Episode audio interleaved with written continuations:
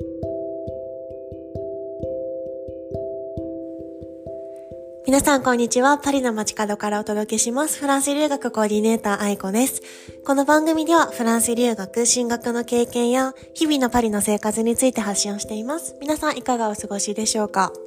はい、また来ました。今日もグレーブ、ストライキですね。あの、またかって感じなんですけど、そう、今あのフランスの、えっ、ー、とですね、あの、定年退職引き上げのことで、なんか法律が変わる、あの、まあ、変わるか変わらないかのところで、あの、それで結構ストライキとか、あの、デモとかが結構あってますね、民間。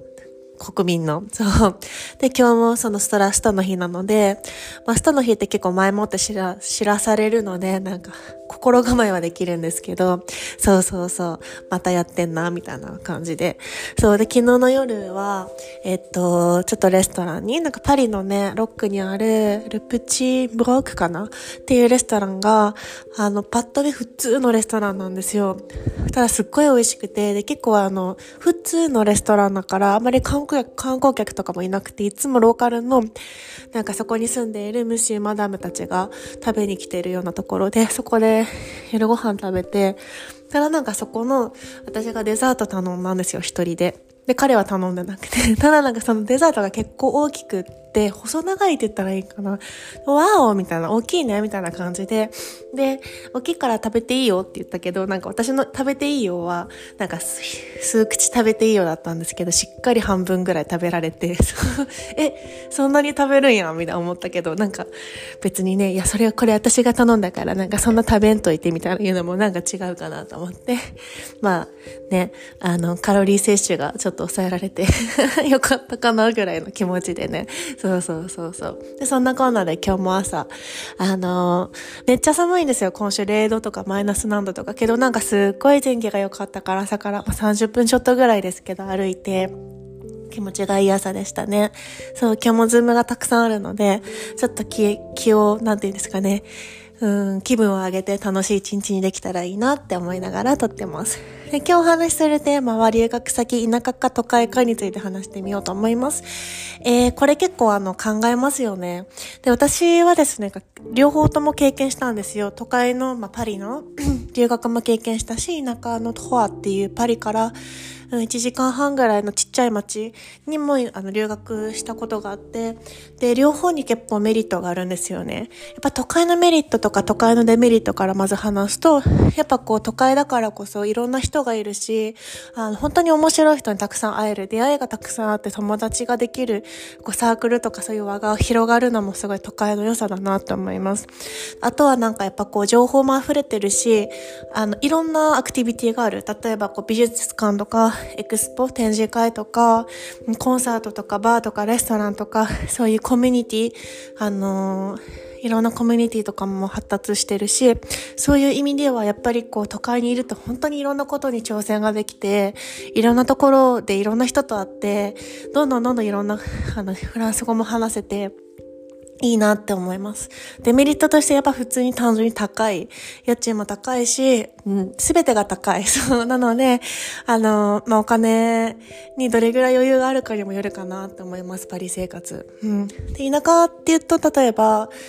それに関したら、例えばもちろん家賃もかなり半分ぐらいに安くなるなって思うし、うん。でも田舎のメリットとしてやっぱ落ち着いてるし、ゆったりのとかにやっぱ変な、例えばこうパリってやっぱいろんな問題ありますよね。ピックポケットもそうだし、まあ本当になんかその銃、銃の発射？銃発射事件とかもよくあるし、誰かが刺されたとか。あ、ちょっとすいません、猫が、猫が私の頭の上に乗ってます。すいません。音びっくりした。で、うん、あるし、そういうなんか安全面で言うとやっぱ田舎の方が全然プラスかなって思いますね。ただなんかこう、何言おうとしたかな。えー、っと、そうで、あと田舎のメリットとしては、なんかそういうふうにやっぱ田舎だからこそ外国人もいないから、もう本当に日本人ももちろんいないし、もうオールめっちゃフランス語だし、あのーなんて言うんですかね。こっちにいると、パリにいると結構英語とかで通じちゃうところも田舎に行くと全然通じないから、フランス語力は確実に伸びるなって思います。うん。都会でもね、これは行動次第でどうにでもなるんですけど、あとは、そうですね、田舎の、まあ、デメリットとしたら、やっぱりこう、職が探しにくい。もう、あの、分母が違うんで、都会の仕事の数と。だからやっぱそこで、あの、すっごいフランス語が堪能なら問題がないかと思うんですけど、なんか最初ちょっとアルバイトしたいとか、学生ビザで考える、ワーホリとかでも考えてる方は、やっぱりちょっと職探しがパリとかに比べると、ちょっとこう、まあ、ハードルは上がるのかなって。これももちろん行動次第なんですけどね。うん、ちょっとすいません。ちょっと、猫がね、私猫、私の猫がなんかあのポケモンのピカチュウみたいに肩の上に乗るんですよ。で、子猫の時はすごいちっちゃかった、今も大きい猫なのに、そうそうそう、ちょっと乗ってますね、今。まあいいか。そのまま撮ります。うん。で、そう。で、やっぱこう、トータルどっちがいいかって本当に言えないし、なんかその、例えば予算とか、どんな、例えば本当に私は別に東京出身とかでもないので、福岡なので、そんなこう、大きい街は、最初はそんなに慣れてなかったんですけど、やっぱりその個人的な好みもあると思うし、どんな雰囲気が好きかとか、どんどんどんどんいろんな人と会っていろんな人と話して、なんかコミュニティの輪を広げたいなら、やっぱパリとかの方が、いろんな人に会う、会いやすいと思思いますし、でもなんかこう、私は誘約、誘惑とかなく、もう全くもう勉強だけをしたい、なんかフランス語の勉強だけをしたいっていう場合だったら、なんか田舎とかに行って、もう何もこうバーとかレストランとかがない、そこまでないとか、こうパーティーとかがないようなところに、あえて身を置いて勉強するっていうのも一つの手かなって。私はあの現地進学の、した時は田舎にいたんで、も勉強働いてもいたんですけど、めっちゃ勉強できる環境だったんで、まあそれはそれで良かったのかなとか、最初1年目もパリ近郊で、もうお金もそんななかったんで、パリとかには全然遊び行ってなくて、そういう時もすごい勉強しかすることがなかったから、そのおかげでフランス語に集中できたのかなって思います。だからなんかこう、留学ってこう一つのとこにずっといなきゃいけないわけでもないんで、こう、例えば最初はパリに行くけど、ちょっといろいろ回ってみて途中から田舎に行こうかなとか、そういう風な勉強、留学のスタイルを作るのも一つの手かなと思ったので、今日は皆さんに、え、田舎の留学、都会の留学の違いについてお伝えをしました。参考になれば嬉しいです。それでは皆さん素敵な一日をお過ごしください。ではまた。